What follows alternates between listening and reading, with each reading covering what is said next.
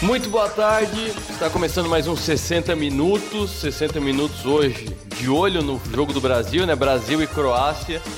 Eu já falei ontem, quarta-feira, não tem, não tem o Brasil não passar pela Croácia. É, time, vamos falar sério, assim, bem torcedor mesmo. Time envelhecido da Croácia, foi vice na última Copa, mas envelhecido. Vai para cima, dá-lhe pau. É, é Neymar, é Richarlison, tem aquela gurizada boa na frente. Tem o xerifão Casimiro para defender bem, junto com o Marquinhos e o Thiago Silva. Vamos que vamos, porque terça-feira tem que ter mais jogo do Brasil e no outro domingo a gente quer final do Brasil também. Terça-feira é Holanda ou Argentina, de qualquer maneira vai ser um jogaço. Então vamos que vamos, é nesse clima que a gente vai tocando 60 minutos aqui na Som Maior, FM 100,7 para todo o sul catarinense, litoral norte gaúcho, de qualquer lugar do Brasil e do mundo, você nos acompanha pelo 48.com.br. Inclusive, destaque no 48 hoje é o novo produto digital do 48. Também vai ter a retransmissão na Rádio Som Maior, que é o Ninguém Morre de Tédio, o podcast da Maga Estopassoli, estreia amanhã. A gente é, trabalhou bastante, é, principalmente eu com a Maga, para montar esse podcast. É o primeiro nesse modelo que a gente faz aqui na, no 48 na Som Maior. Podcast nascido podcast, podcast gravado, editado em vídeo, frente a frente a maga e o entrevistado. E tá muito legal. É a maga, é a maga, né? Aquele jeito super particular dela de entrevistar, cheia de conteúdo, mas também com muita leveza, imperdível. O Ninguém Morre de Tédio, que é o nosso novo produto, é o podcast da Maga, estreia amanhã às 10 da manhã, vai estar liberado no canal do 48 no YouTube, vai estar liberado também nas principais plataformas de podcast do Brasil e do mundo e também vai numa versão menor pela limitação de tempo, vai também um compacto desse primeiro episódio no, na Som Maior a partir das 10 da manhã. Acabou o retorno ali Origine, logo depois já tem Maga Estopassoli estreando na Som Maior, estreando no YouTube estreando também no Spotify e outras plataformas de podcast com o Ninguém Morre de Tédio, o podcast da Maga. Também destaque na capa do 48, notificação de autuação e notificação de penalidade. E agora o que, que eu faço? Quando o veículo é autuado por ter cometido uma infração de trânsito, e aí vai o texto do Maurício Silveira, destaque no blog de Maurício Silveira, que é especialista em direitos do trânsito. Também, obviamente, está na capa do 48. Contra a Croácia, o Brasil enfrenta seu maior desafio nessa Copa do Mundo. Brasil, o jogo começou agora, estamos aqui torcendo com todo o coração. E também tem destaque na capa do 48 em vários portais. Daqui a pouco eu vou abrir mais essas informações.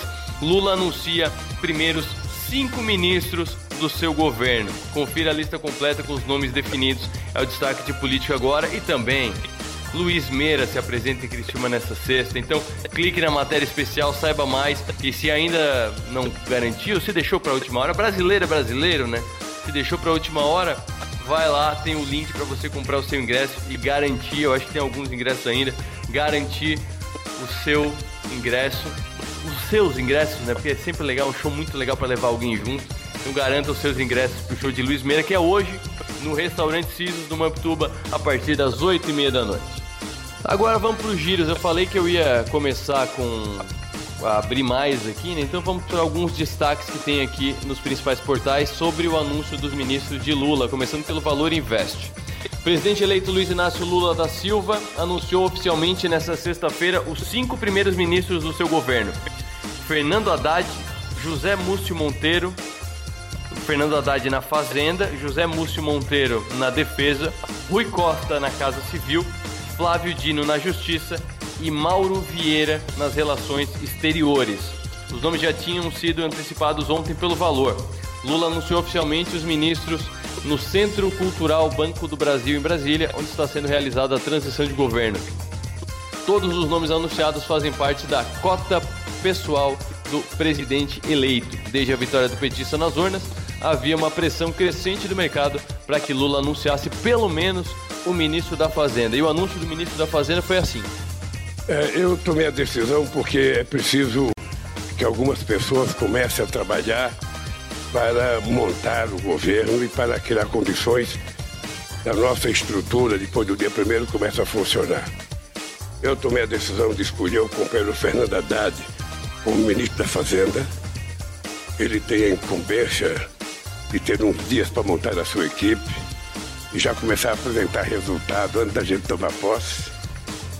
Eu tomei a atitude de uh, anunciar o companheiro Rui Costa Inicialmente, as primeiras oficializações só, seriam, só iriam ocorrer a partir do dia 12 de dezembro, data da diplomação do presidente eleito no Tribunal Superior Eleitoral. Mas, como afirmou ontem a presidente nacional do PT, Gleisi Hoffmann, Lula optou por antecipar os anúncios para evitar novas especulações. Inclusive, depois dos anúncios, ele foi perguntado sobre isso. Ele respondeu o seguinte: Conta um pouco para a gente a urgência desse momento, porque essa antecipação, o trabalho está grande. É, o que lhe motivou a antecipar esse anúncio?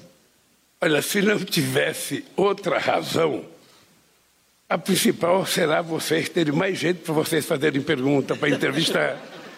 a partir de agora, vocês podem conversar com a Haddad sobre o mercado, sobre a preocupação do mercado e eu espero que a Haddad fale do mercado, mas fale do problema social que o povo brasileiro precisa.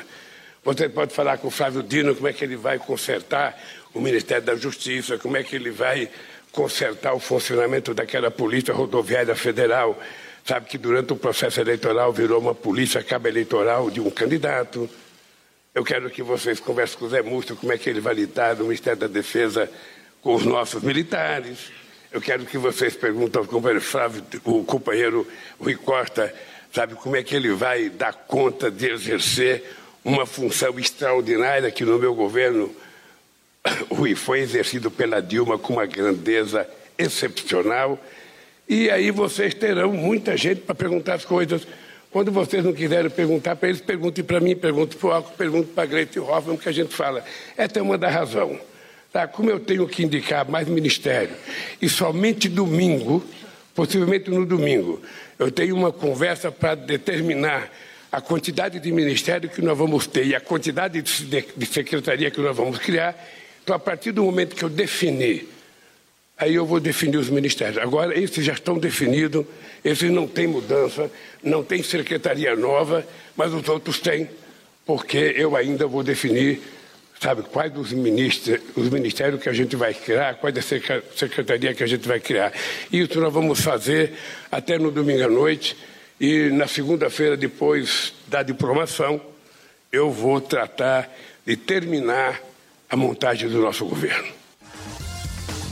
Esse fato também é destaque no Infomani, que destaca Lula confirma Haddad na Fazenda, Rui Costa na Casa Civil e outros três ministros. E também no Infomani, tem uma outra matéria aqui que é sobre Fernando Haddad, que é o ministro da Fazenda, que é o foco do Infomani, é o foco inclusive de 60 minutos também, não desmerecendo os outros ministérios, mas o, o nosso negócio aqui é investimento, economia, negócios e dinheiro, né? Então, Fernando Haddad, como o mais tucano dos petistas, se tornou fiel escudeiro de Lula. Ministro da Educação durante os governos Lula e Dilma, Haddad foi prefeito de São Paulo e candidato à presidência. E aí aqui alguns dados na matéria do Infomani, Fernando Haddad, é, nascido em 63, em São Paulo, bacharel em Direito, mestre em Economia, doutor em Filosofia pela Universidade de São Paulo. Ele é advogado, professor e político. Principais cargos na vida pública: prefeito de São Paulo de 2013 a 2017, ministro da Educação de 2005 a 2012. E eleições disputadas: 2012 e 16 para a Prefeitura de São Paulo, 18 para a Presidência da República e 22 para o governo de São Paulo. E sobre o mais tucano dos petistas, começa a descrição da matéria especial do Infomani. É assim que Fernando Haddad foi chamado durante muito tempo nas hostes do próprio partido. À medida que a atuação dentro do PT do advogado, professor de ciência política, mestre em economia e doutor em filosofia ganhava mais destaque e relevância. O tom professoral por meio do qual falava sobre questões nacionais e o perfil intelectualizado faziam de Haddad, segundo líderes do PT, entre eles o próprio Luiz Inácio Lula da Silva, um nome com potencial de ampliar o arco de apoio da legenda, atraindo setores da classe média paulistana e eleitores mais moderados. Esse é um dos atributos que levaram Lula a escolher Haddad como candidato do PT ao Palácio do Planalto em 2018, quando o ex-presidente estava preso, e ao governo de São Paulo em 2022. A trajetória política de Haddad também contou com uma longa passagem pelo Ministério da Educação, que foi de 2005 a 2012, Então, ele entrou no governo Lula e seguiu no governo Dilma Rousseff e também passagem pela Prefeitura de São Paulo 2013 a 2017 e segue aqui o perfil do Infomani sobre a Fernando Haddad. E ainda em economia, ainda em Brasília, mas não necessariamente no governo, porque já é um ente é, independente, Gustavo Franco. Gustavo Franco que é uma das figuras importantes do Plano Real, é, é tido como, por muitos como o pai do Plano Real, ele era presidente do Banco Central à época. E o destaque do Gustavo Franco no Suno Notícias é Gustavo Franco, dois pontos. Notícia de possível renovação de mandato de Campos Neto é ótima. A notícia de que o presidente do Banco Central, Roberto Campos Neto, foi sondado por um emissário do presidente eleito Luiz Inácio Lula da Silva para um segundo mandato à frente da autarquia é positiva por reforçar a independência da autoridade monetária. A avaliação é do ex-presidente do Banco Central, Gustavo Franco, que participa de evento organizado pelo Itaú na tarde de ontem. Participou, na verdade, né? Participou de evento organizado pelo Itaú na tarde de ontem. E agora, para fechar esse primeiro bloco, uma informação muito importante: o ICMS, Imposto sobre Circulação de Mercados. Agora, para fechar esse primeiro bloco, informação sobre o ICMS. O Imposto sobre Circulação de Mercadorias e Serviços deve aumentar em 2023 é o que defende o CONCEFAS, Conselho Nacional dos Secretários da Fazenda dos Estados e do Distrito Federal. Reportagem especial nos 60 minutos com Natália Guimarães.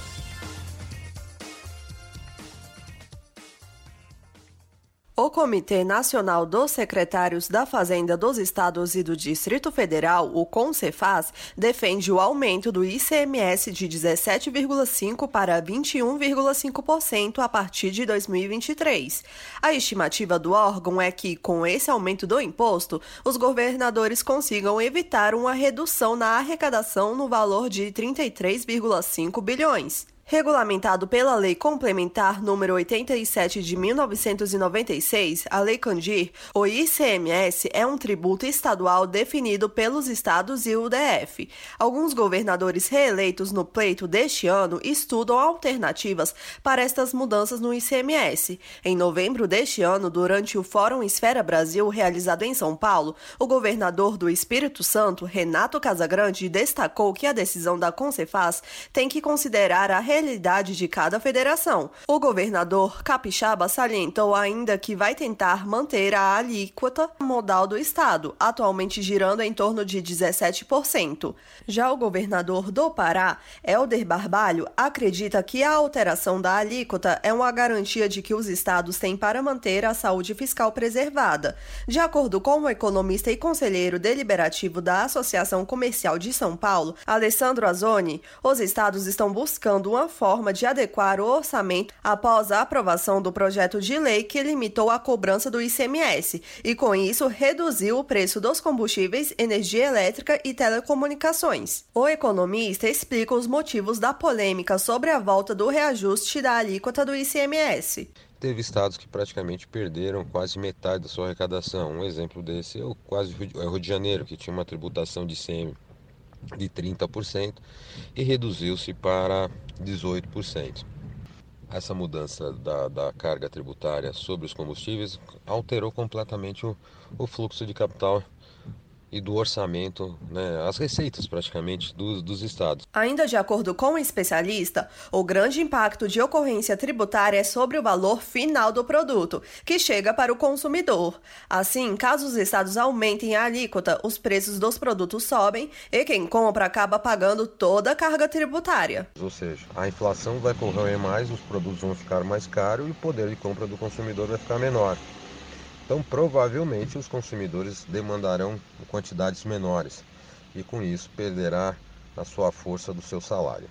Na última sexta-feira, dia 2 de dezembro, o ministro do Supremo Tribunal Federal, Gilmar Mendes, encerrou a comissão criada para que os estados e a União entrassem num acordo sobre a perda das arrecadações, com as mudanças na cobrança do ICMS. O magistrado do CTF é o relator da proposta sobre a limitação do tributo e a adoção da alíquota única do imposto pelos estados. Diante dos impasses em negociar a compensação da falta de arrecadação, foi decidida a criação de um grupo de trabalho trabalho para debater o assunto. Houve consenso entre os governadores em estabelecer o ICMS uniforme e monofásico para os combustíveis, exceto a gasolina, até 31 de dezembro de 2022. Reportagem Natália Guimarães.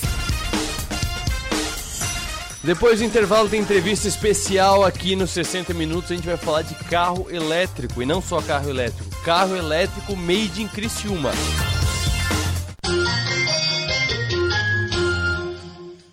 Estamos presentes na tecnologia e na inovação, em residências, condomínios e comércios. Estamos presentes na experiência e no contemporâneo, em hospitais e escolas, presentes na qualidade e parceria, em jardins, trânsito e recepções. Estamos presentes na tranquilidade, na segurança e nos serviços que sua empresa precisar. Estamos presentes na sua vida. Empresas Radar. Criciúma e Araranguá. 48 3461 6363. Empresas não são feitas de paredes, mas sim de pessoas que mantêm o seu negócio. Por isso, o melhor investimento é cuidar delas, porque são esses talentos que criam, produzem, buscam soluções inovadoras todos os dias. Mas para isso, eles precisam ter saúde e se sentir seguros. Lembre-se, plano de saúde é um benefício, não tem encargos. Você faz mais com menos. Seja um cliente Unimed Criciúma. Cuidar de você. Esse é o plano.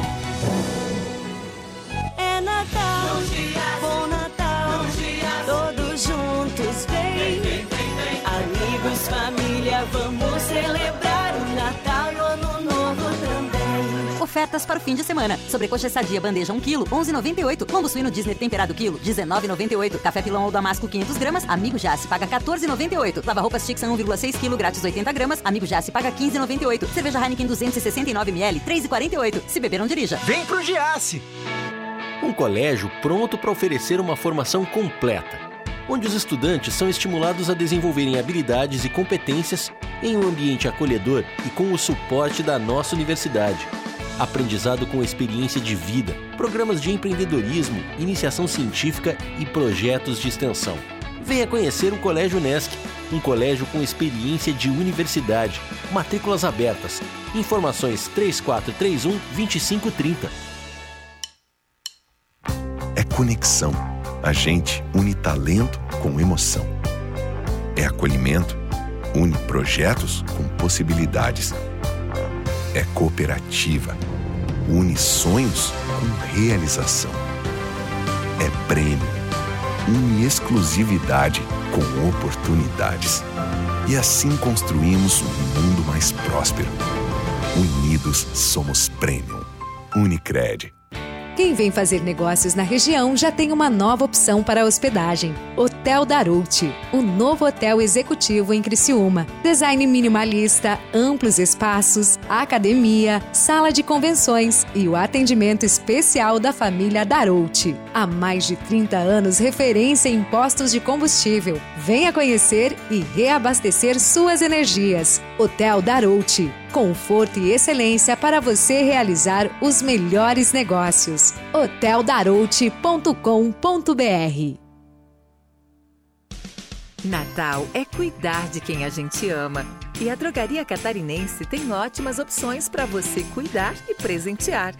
Kit Giovanna Baby hidratante 200ml, mais colônia 20ml, mais sabonete em barra 90 gramas, R$ 32,90 cada.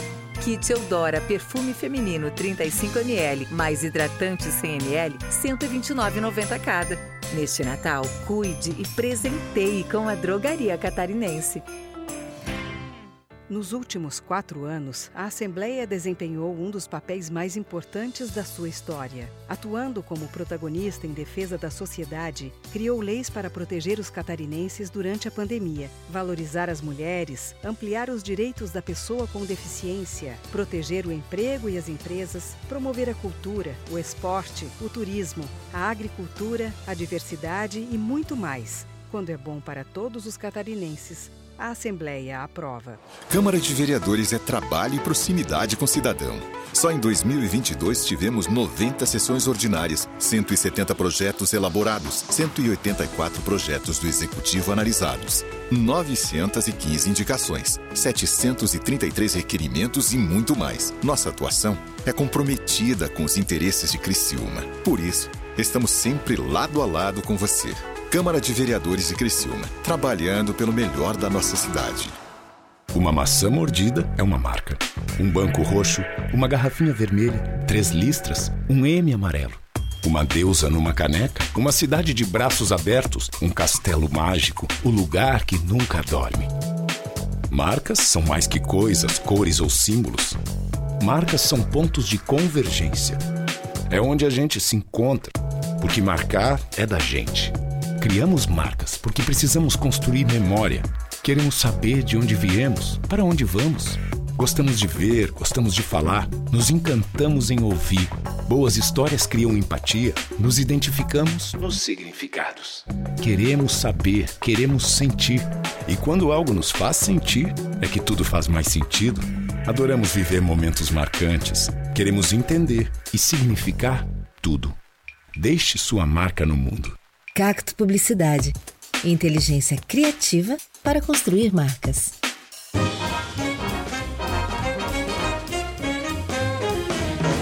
Rádio Som Maior. Informação no seu ritmo.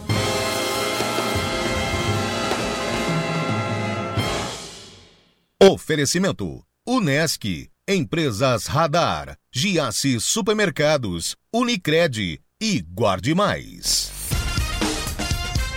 Você está acompanhando os 60 minutos desta sexta-feira, dia de Jogo do Brasil, dia de Luiz Meira. Inclusive, vai aí o convite do show de Luiz Meira, que é hoje, hein? Hoje à noite.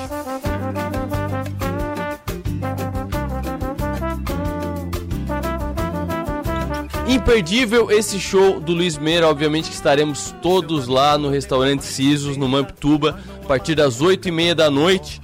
E o Brasil está jogando agora, estamos assistindo o jogo do Brasil, mas vai agora a entrevista especial de hoje, dessa sexta-feira, que é sobre um projeto que para o 48, por exemplo, ele é muito importante porque foi a primeira grande matéria, o primeiro grande destaque do 48 em vídeo, que é o projeto do carro elétrico da SAT, que é assim que ficou conhecido, virou depois o projeto Inovats, watts de watts de energia mesmo, da, da medida de energia elétrica. Então a gente vai falar sobre esse projeto muito bom e é óbvio que a gente vai falar sobre os gargalos da indústria dos carros elétricos, que são as baterias, é, o futuro do carro elétrico. Fique ligado que essa entrevista ficou muito legal, tanto para quem gosta de carro, quanto para quem gosta de tecnologia em geral e inovação, quanto para quem quer entender o futuro do transporte no mundo. Muito boa tarde, é, sexta-feira, mais uma entrevista especial de sexta-feira de 60 minutos. A gente vai falar de inovação, carro elétrico, mas não vamos falar de Tesla. Vamos falar um pouco de Tesla com certeza, mas não vamos falar do carro elétrico da Tesla, porque tem carro elétrico sendo desenvolvido em Criciúma. É uma história que a gente já contou no 48 há 5 anos, quando o 48 estava nascendo ainda, a gente já contou essa história, que é o carro elétrico da Satic, que teve novidades agora. Eu vou falar assim, depois a gente vai abrindo esse assunto.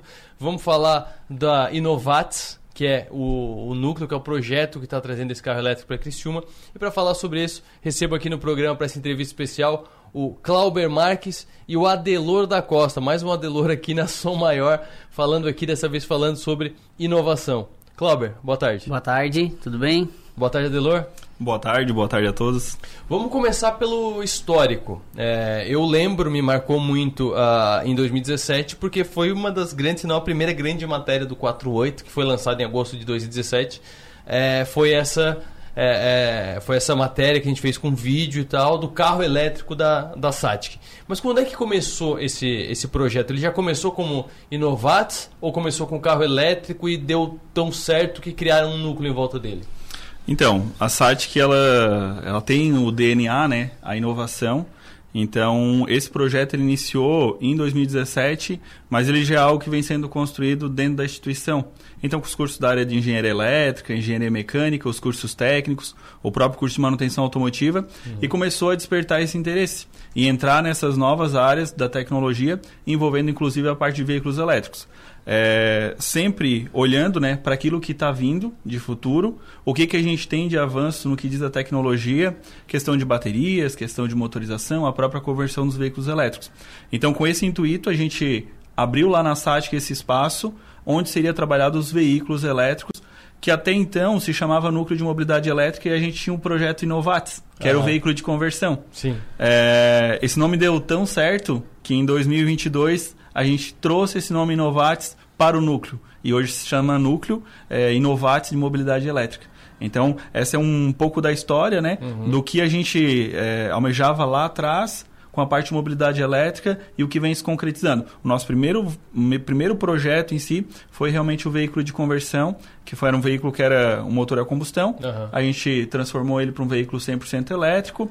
Então, a gente vem aprimorando esse trabalho é, inclusive com novas tecnologias mais atuais que estão mais direcionadas à parte tanto de ensino quanto aplicação é, rodoviária, né, que é o nosso principal objetivo.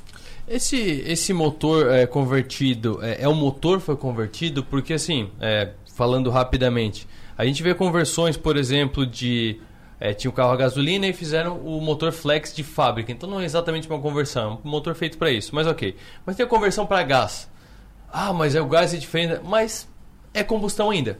Vai lá uma, uma vela, tem o gás, pega fogo, faz boom e o pistão vai. Então é a mesma coisa com combustíveis diferentes. O motor elétrico, pelo que eu já pesquisei, até pela ascensão da Tesla, é, ele não tem nada a ver com motor a combustão, né? É, é um negócio mais com bobina, é eletricidade que faz ele girar, não tem pistão. É, como é que se converte um, um motor de um para o outro?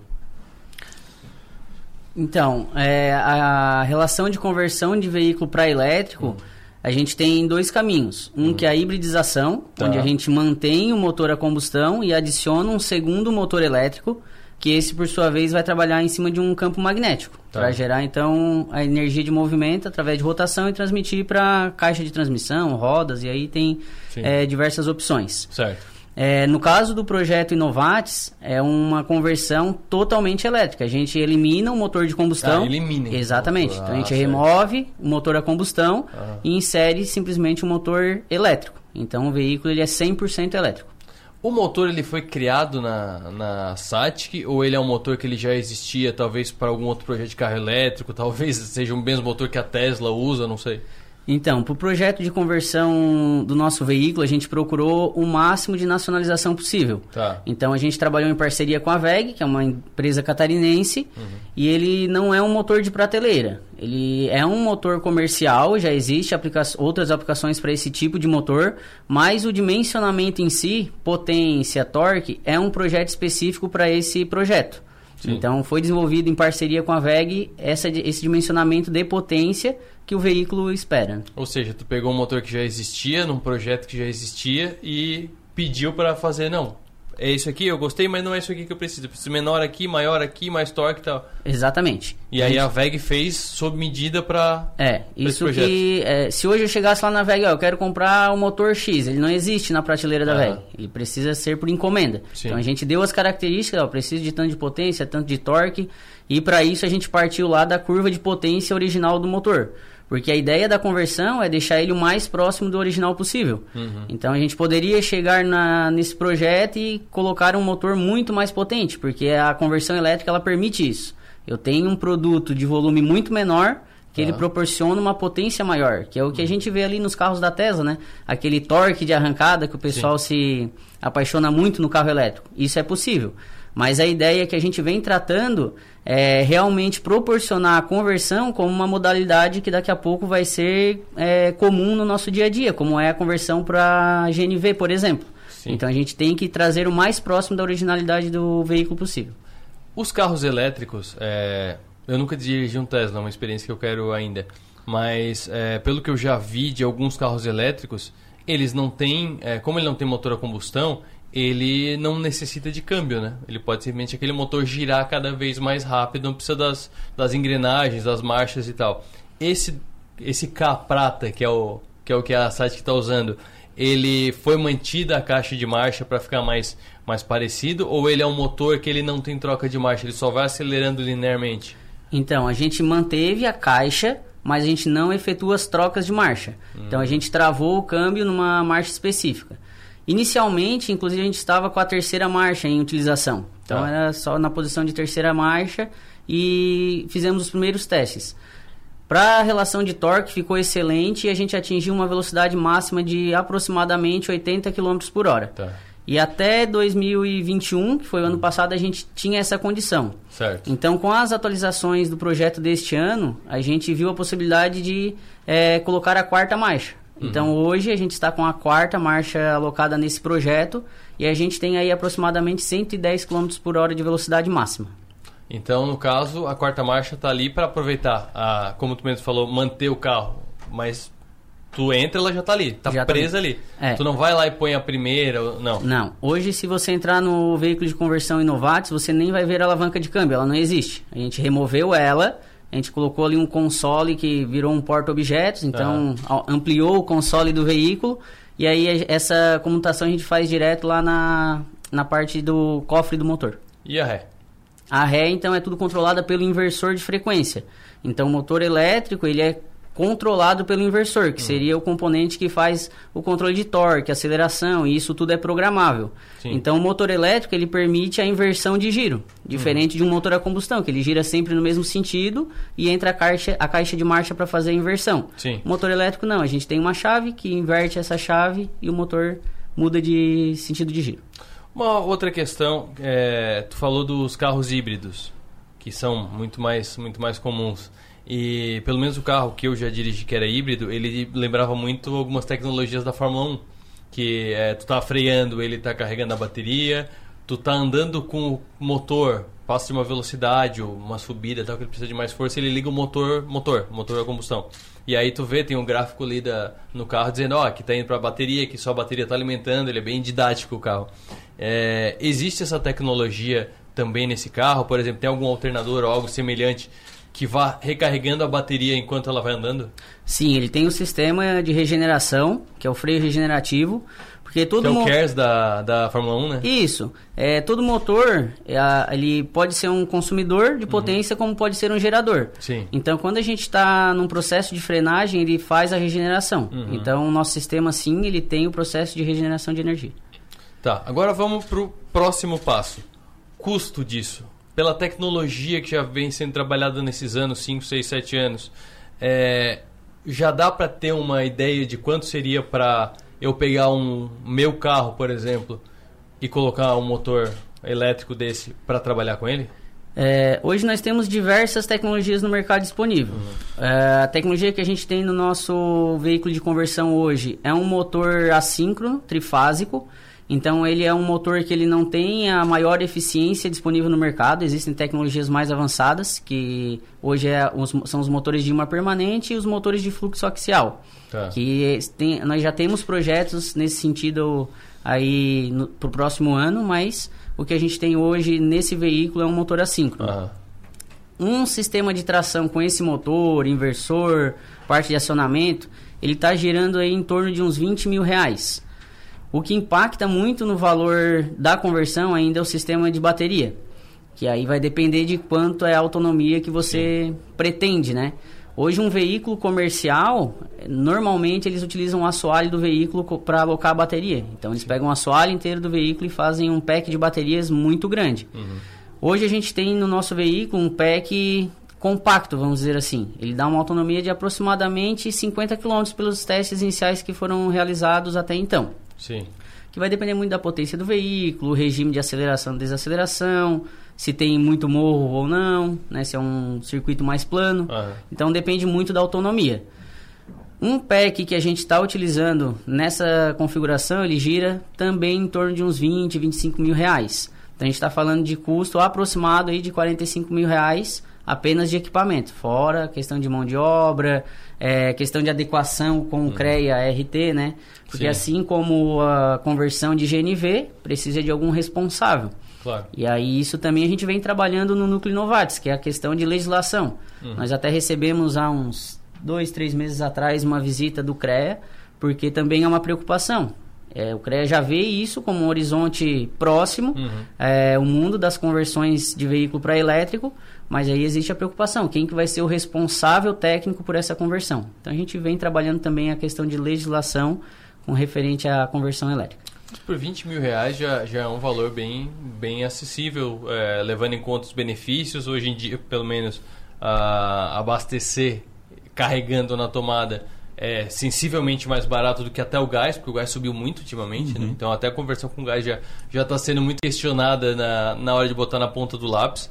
É, a, esse projeto ele já está numa fase comercial, por exemplo, já, já existe procura do mercado por essas conversões, é, já existe um negócio aí ou ainda está mais na fase acadêmica, tentando ainda montar um, pro, um produto, um projeto, um serviço que possa ser comercial? Então, é, em 2017, a gente tinha um primeiro objetivo que era criar um veículo elétrico que a gente conseguisse rodar com ele. Uhum. É, a gente iniciou o trabalho, eu e o Clauber, em 2020, justamente é, migrando para uma parte mais técnica, onde a gente utilizasse é, toda a parte né, que a gente tem de regulamentação nacional, internacional, toda a parte de veículos elétricos para que a gente pudesse criar um projeto realmente seguro e confiável para que a gente pudesse trafegar nas ruas. É, isso ainda hoje ainda é fase de projeto.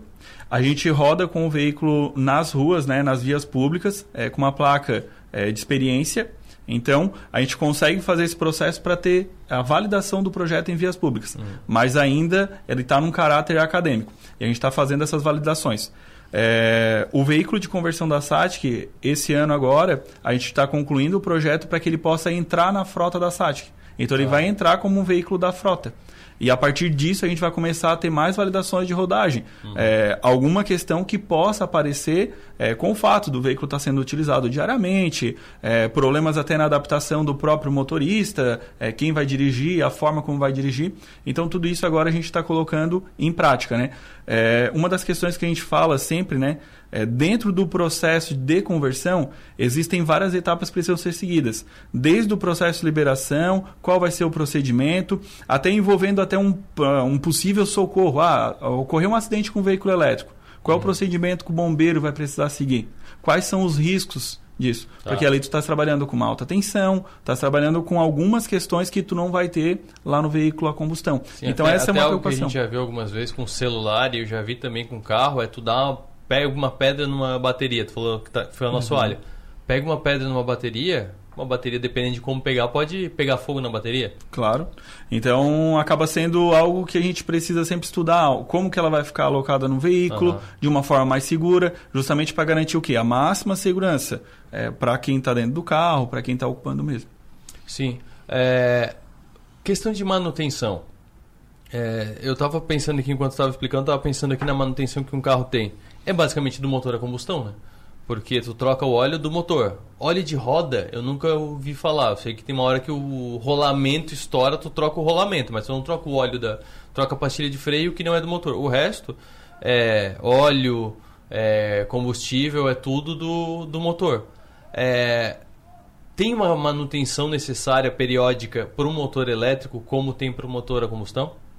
É, essa, essa é uma questão até que a gente está rodando em paralelo lá na SAT, que a gente tem o curso de manutenção automotiva. Sim. Então, em 2017, com o início do projeto, isso também já era uma visão para trazer essa tecnologia para o curso, porque a gente sabia que é, já era algo que estava né, desenhado uhum. para que esses técnicos que estão se formando na área automotiva, eles tenham que também ter aptidão para a parte elétrica de alta tensão para estar tá trabalhando e fazendo as manutenções dos veículos elétricos.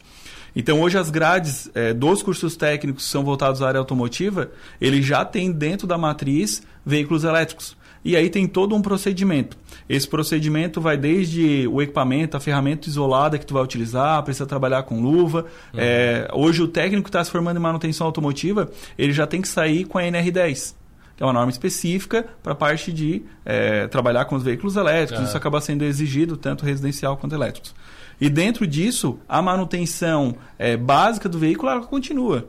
Então, continua tendo ainda as manutenções na parte de suspensão, amortecedor, o plano de manutenção, tudo isso acaba sendo voltado. E dentro da parte elétrica também precisa ter algumas verificações. É claro que não é um motor, é uma máquina térmica como tens lá no motor de combustão interna. Sim onde tem mais peças móveis, precisa ter uma manutenção ali é, periódica, é, mais atuante. O motor elétrico ele acaba de certa forma sendo mais simples no caso da manutenção, uhum. mas o veículo elétrico ele continua tendo a questão de manutenção. Hoje a gente tá, tem uma demanda lá dentro da SAT que é bem bacana, que é a solicitação desses alunos formados no técnico para atuar dentro das concessionárias Porque as concessionárias, hoje na, na nossa cidade, a gente já tem comercializando veículos elétricos. Sim. Então, para fazer manutenção desses veículos, tu precisa ter uma formação específica, precisa ter veículos elétricos na grade e precisa também ter o curso de NR10. Então, processo bem bacana que a gente está alinhando para a formação dessa mão de obra que já sai atuando lá no mercado. Vocês falaram de conversão do a combustão para o elétrico, do zero ao mil, direto. É, já foi feito, estudado, tentado a conversão para um veículo híbrido, colocar um veículo, um motor elétrico junto ao motor a combustão, como é mais comum hoje em dia os carros comerciais? Então, é, a hibridização ela é um processo que fora do Brasil ela já é comum, Uhum. mas ela é mais presente principalmente em veículos 4x4. Tá. Porque a gente precisa manter o motor de combustão e adicionar um segundo motor. Então a gente precisa de espaço para isso. Normalmente a hibridização ela ocorre no eixo cardan, que é o que leva o movimento de rotação para as rodas traseiras. Sim. Então existem E os carros comerciais normalmente puxam na frente direto, Isso, então exatamente. liga o eixo direto no É. sem o cardan. Então é um pouco mais complexo. Aham. Já existem motores próprios para serem instalados nos eixos cardan. Uhum. A hibridização ela é muito forte nos veículos pesados, não em veículo de passeio. Sim. Então existem já sistemas de tração próprios, né, um, um segundo, terceiro, quarto eixo já híbrido para instalar em caminhões, por exemplo. Isso já existe.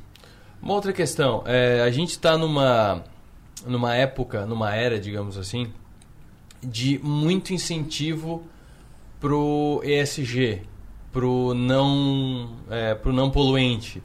Então, os carros elétricos vêm, além de toda a tecnologia que é muito interessante. Até o fato de não ter marcha já é muito legal, né? Tu não tem que ficar trocando marcha, ele tem uma aceleração linear. Mas é, vem também com essa, esse carimbo do ecológico.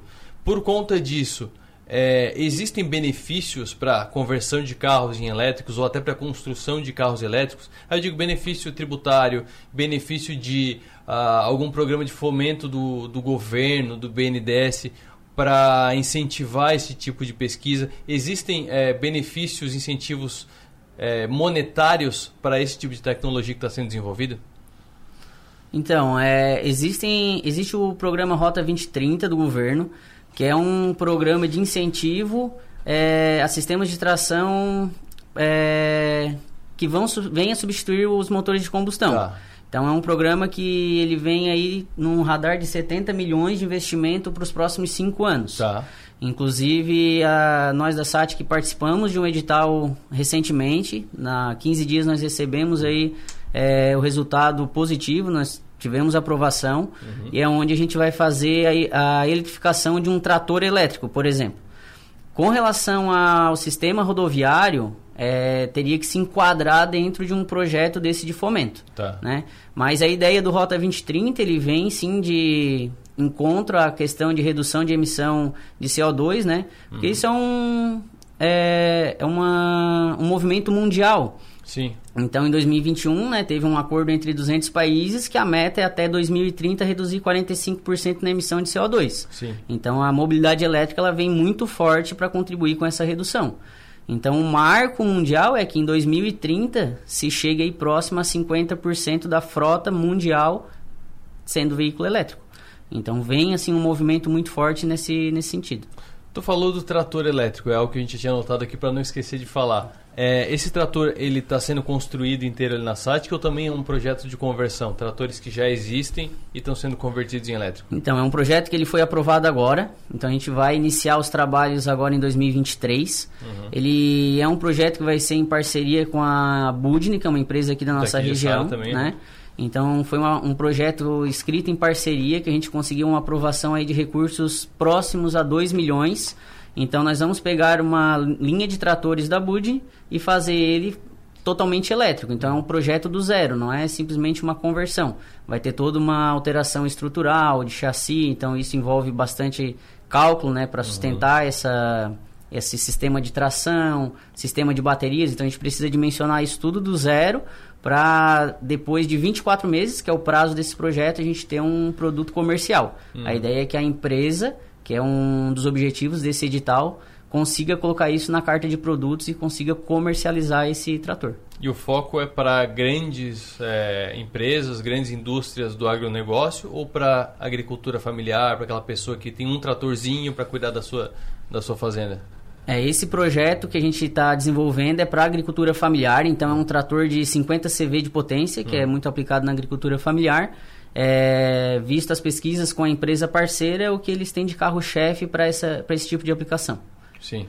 Um outro projeto também que a gente estava conversando aqui antes de começar a entrevista é carro de competição. Inclusive existe uma, uma Fórmula 1 elétrica hoje, que é a Fórmula E, que tem grandes nomes que não estão mais na Fórmula 1. Felipe Massa corre, ocorreu, o Luiz Razia, que já passou pela Fórmula 1 também.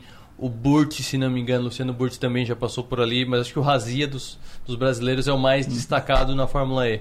É, como, é que, como é que é um motor de competição elétrico? É o mesmo motor que está no, no K que virou símbolo do projeto ou tem uma configuração diferente? Então, é, esse projeto ele entrou lá no Núcleo Inovates como também uma forma de motivar os acadêmicos e os alunos, porque eles se interessam muito por essa questão do racing, de levar para a pista, de fazer uma aprovação lá. Então, dentro disso, a gente pesquisou né, algumas formas de a gente entrar nesse mundo. E aí a gente chegou até a questão até da, das próprias Olimpíadas, que tinha como marca trazer o kart elétrico certo? Isso era uma meta Sim. que eles tinham. Então a gente, não, vamos tentar ingressar então na parte do kart. Então a gente entrou um pouco mais no mundo do kart, primeiramente iniciando com motor a, combustão. Uhum. E aí a gente começou a estudar, é bem complexo a questão, a gente olha assim, ah, um kart é simples e tal, mas tem bastante questão envolvida, então a gente tem bastante apoio quanto a isso. E aí, a partir desse movimento, a gente começou a estudar também é, com o sistema de tração da VEG para um primeiro protótipo, e a gente já fez algumas validações. Motor, produção 100% elétrica, uhum. um pack de bateria, e daí conversor e também inversor e também o motor para que a gente possa ter o desenvolvimento dele na pista. A gente fez até alguns testes já, né, com um piloto que já é um piloto profissional e ele se apaixonou pelo projeto, a gente gostou bastante. Ele conseguiu tirar hoje é, na pista, né? Uhum. Ele conseguiu tirar tempo aí que ele tira com kart de competição realmente de ponta e foi um feedback bem positivo. E a gente vem estruturando esse projeto cada dia mais. Hoje a gente já está com um novo pack de baterias e a gente está com um novo sistema de tração também para fazer um segundo modelo. Uhum. A ideia sempre desses projetos é sempre fazer a validação deles, deixar compatível com a categoria, né, como o Clauber mencionou anteriormente. Não adianta a gente colocar o motor de um Camaro num veículo popular, a gente precisa fazer as equalizações e isso também está funcionando lá no kart, uhum. justamente para ficar competitivo e dar a disputa que deve ocorrer lá dentro da pista. É, dentro disso, a gente também vai seguindo todas as normativas, parte técnica, parte de segurança e a gente tem a intenção, né, já tivemos um, um primeiro aval aí da federação para que a gente possa ingressar com, uma, com eles em competições certo? Então, levando o kart para a competição, a gente começa também a fomentar mais essa questão é, do veículo elétrico para competições é, dentro do mundo do kart. Então, é uma, uma proposta bem bacana.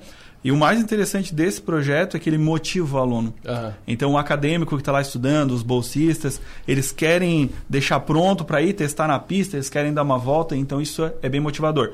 Imagina, um... eu já tô louco para dar uma é... volta com esse kart aí, cara. Uma tecnologia que se desenvolve dentro desse âmbito, ela pode ser a tecnologia que a gente vai aplicar depois lá no, no veículo de conversão, lá uhum. no trator. Então, tudo isso a gente vai alinhando. Então, é, a nossa grande, o grande diferencial da SAT em desenvolver esses projetos são um alinhamento com a parte educacional dentro dos cursos técnicos, dentro da graduação, até lá os pequenininhos, né? É, esse ano a gente recebeu o pessoal do infantil lá. É. Ah, eles olham o carro elétrico, eles ficam assim abismados e eles querem saber, eles querem perguntar. Então a gente envolve a parte da mobilidade desde o ensino infantil até a pós-graduação lá na SATIC. Então isso é o mais bacana. Isso é o que é, une a gente né, de informações e tecnologia para que a gente possa ir desenvolvendo os projetos. Sim, e inclusive, é, tu falou agora, é, muita gente não sabe, mas a Fórmula 1, além de ser um esporte, o pessoal acompanha e tal, é, cria muita coisa que a gente vê nos carros hoje. O ABS cri, é, foi criado na, na Fórmula 1 Uh, mais recentemente, a, a, borboleta, que os carros mais esportivos têm, aquela troca de marcha atrás uhum. do volante, foi inventado no,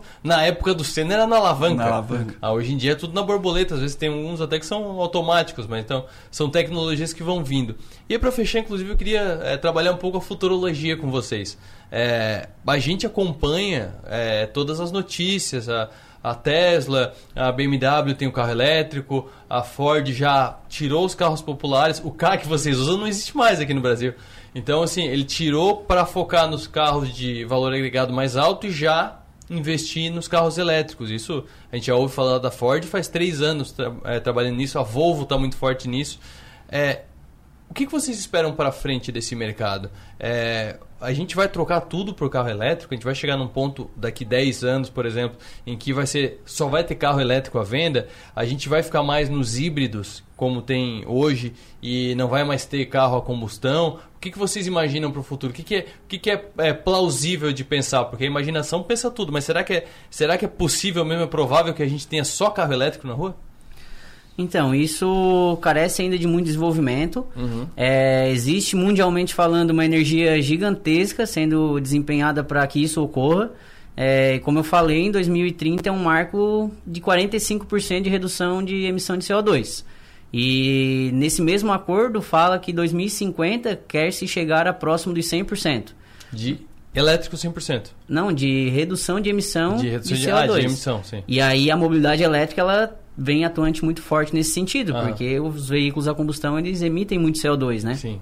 É, o que ocorre é que ainda existe por trás do veículo uma necessidade de desenvolvimento de estrutura. Porque se a gente analisar, por exemplo, ah, vamos chegar em 2030 com, ci- com 50% da frota nacional é, de veículos elétricos. Ah.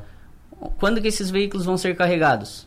Ah, provavelmente à noite. O pessoal vai chegar num condomínio, por exemplo, à noite, 10 horas da noite, todo mundo vai conectar o seu carro lá, uma estação de carregamento vai carregar. Sim. Mas a estrutura de energia para fornecimento está preparada? Não, hoje ela ainda não está. Então existe ainda um desenvolvimento nesse sentido. É uma tendência mundial muito forte. A gente acredita realmente que daqui a pouco não vai ser mais é, ofertado veículo a combustão nas concessionárias. Você vai lá vai comprar um elétrico novo e que a tendência mundial vem muito nesse sentido. Mas ainda a tecnologia tem que desenvolver para proporcionar isso. Então, os tipos de projeto que a gente desenvolve lá na SATIC é, vem nesse sentido, de desenvolver a tecnologia para que isso seja possível.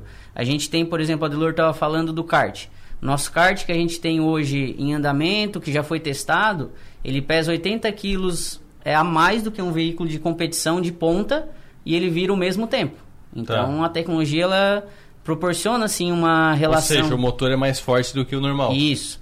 A gente tem agora já para 2023 um segundo modelo de kart com um motor que é ainda um pouquinho mais potente, Hum. só que o, o que a gente tem hoje pesa 40 quilos e o novo pesa 13 quilos. Nossa. Então a tecnologia ela vem desenvolvendo muito rapidamente, né, para proporcionar que isso seja possível. Uhum. Então, respondendo à tua pergunta, sim, a gente acredita que daqui a pouco a realidade vai ser de elétricos. E o que tu falou é muito bom. O gargalo é, é muito mais no abastecimento do que na tecnologia do motor, né? É, exatamente. O tempo de carregamento, porque hoje, por exemplo, a SATIC tem uma estação... de- Imagina se num prédio residencial, qualquer prédio, não, não só um prédio com uma estrutura mais antiga, tal, qualquer prédio hoje em dia, se todos os carros da garagem colocarem o, o carro para carregar, vai cair a luz do prédio sim.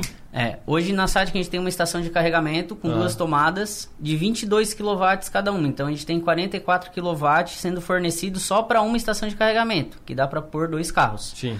Então, se a gente pegar um transformador que é de 69 kW, se a gente botar duas estações de carregamento dessa, já vai cair a energia daquele transformador. Uhum. Então, se pegar um condomínio que tenha metade da frota elétrico, provavelmente hoje a gente precisaria de uma subestação só para tocar o sistema de carregamento. Então, a questão de gerenciamento da demanda desse carregamento também é uma realidade. Hoje a gente já tem na SATIC também projetos sendo desenvolvidos com relação a essa questão de gerenciamento, Uhum. que é até uma meto- metodologia de conclusão de curso que a SATIC implementou, né, que é o ECC. Em vez do aluno fazer um TCC, que é um trabalho de conclusão de curso, ele desenvolve um ECC, que é um empreendimento de conclusão de curso. Tá. Então tem lá dois alunos, né, que são formandos hoje do curso de engenharia, Uhum. que estão fazendo aí um sistema de gerenciamento dessa demanda de energia, já avisando um possível mercado aí que vai existir. Sim, eu lembro há 10, 11 anos que é, era a discussão que a gente tinha na rádio é, com empresários e tal, que é a indústria do sul catarinense não pode crescer porque não tem abastecimento. É, então é, a energia continua sendo, continua sendo um gargalo. E energia solar nesses veículos hoje em dia, pela tecnologia que tem, não, não tem como, né? Não, não gera energia suficiente para manter o carro andando, por exemplo. Né? É, existem alguns protótipos já que eles fizeram assim um painel solar por Ah, cima do teto do isso. veículo e tal, rodando. Mas o que ele consome ainda é maior do que ele gera. No máximo ele dá uma segurada. Isso, isso mesmo.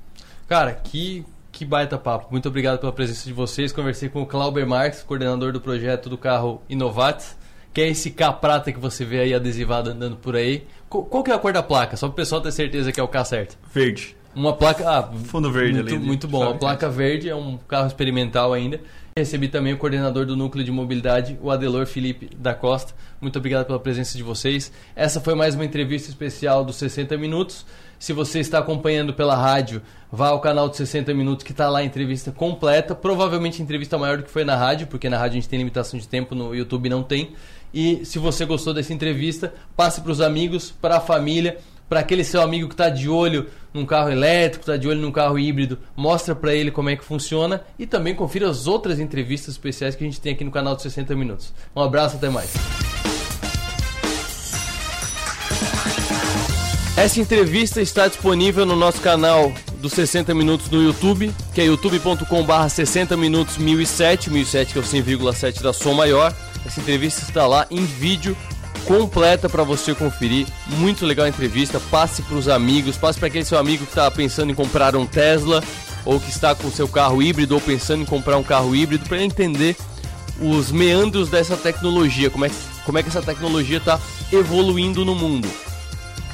E eu convido você a acompanhar também todos os outros vídeos, entrevistas e cortes especiais que a gente tem no canal de 60 Minutos. Com essa entrevista a gente fecha a semana dos 60 Minutos. Reforço o convite para hoje. Tem Luiz Meira no restaurante Mamptuba a partir das 8h30 da noite. Show imperdível com muito, mas muito, muito borogodó. Ficaremos todos desazados com o Luiz Meira. Fique agora com o Plantão 48. Na sequência tem o programa do Avesso e eu sigo aqui porque eu sou o convidado de hoje do programa do Avesso. A gente falou muito sobre Copa do Mundo, sobre o Casimiro, não o Casemiro volante, ele a gente falou um pouquinho, mas sobre o Casimiro, o Casé, o streamer que levou a Copa do Mundo pro YouTube e foi um sucesso, está sendo um sucesso, imperdível o programa do Avesso. Então fique ligado logo depois do Plantão 48. Até mais!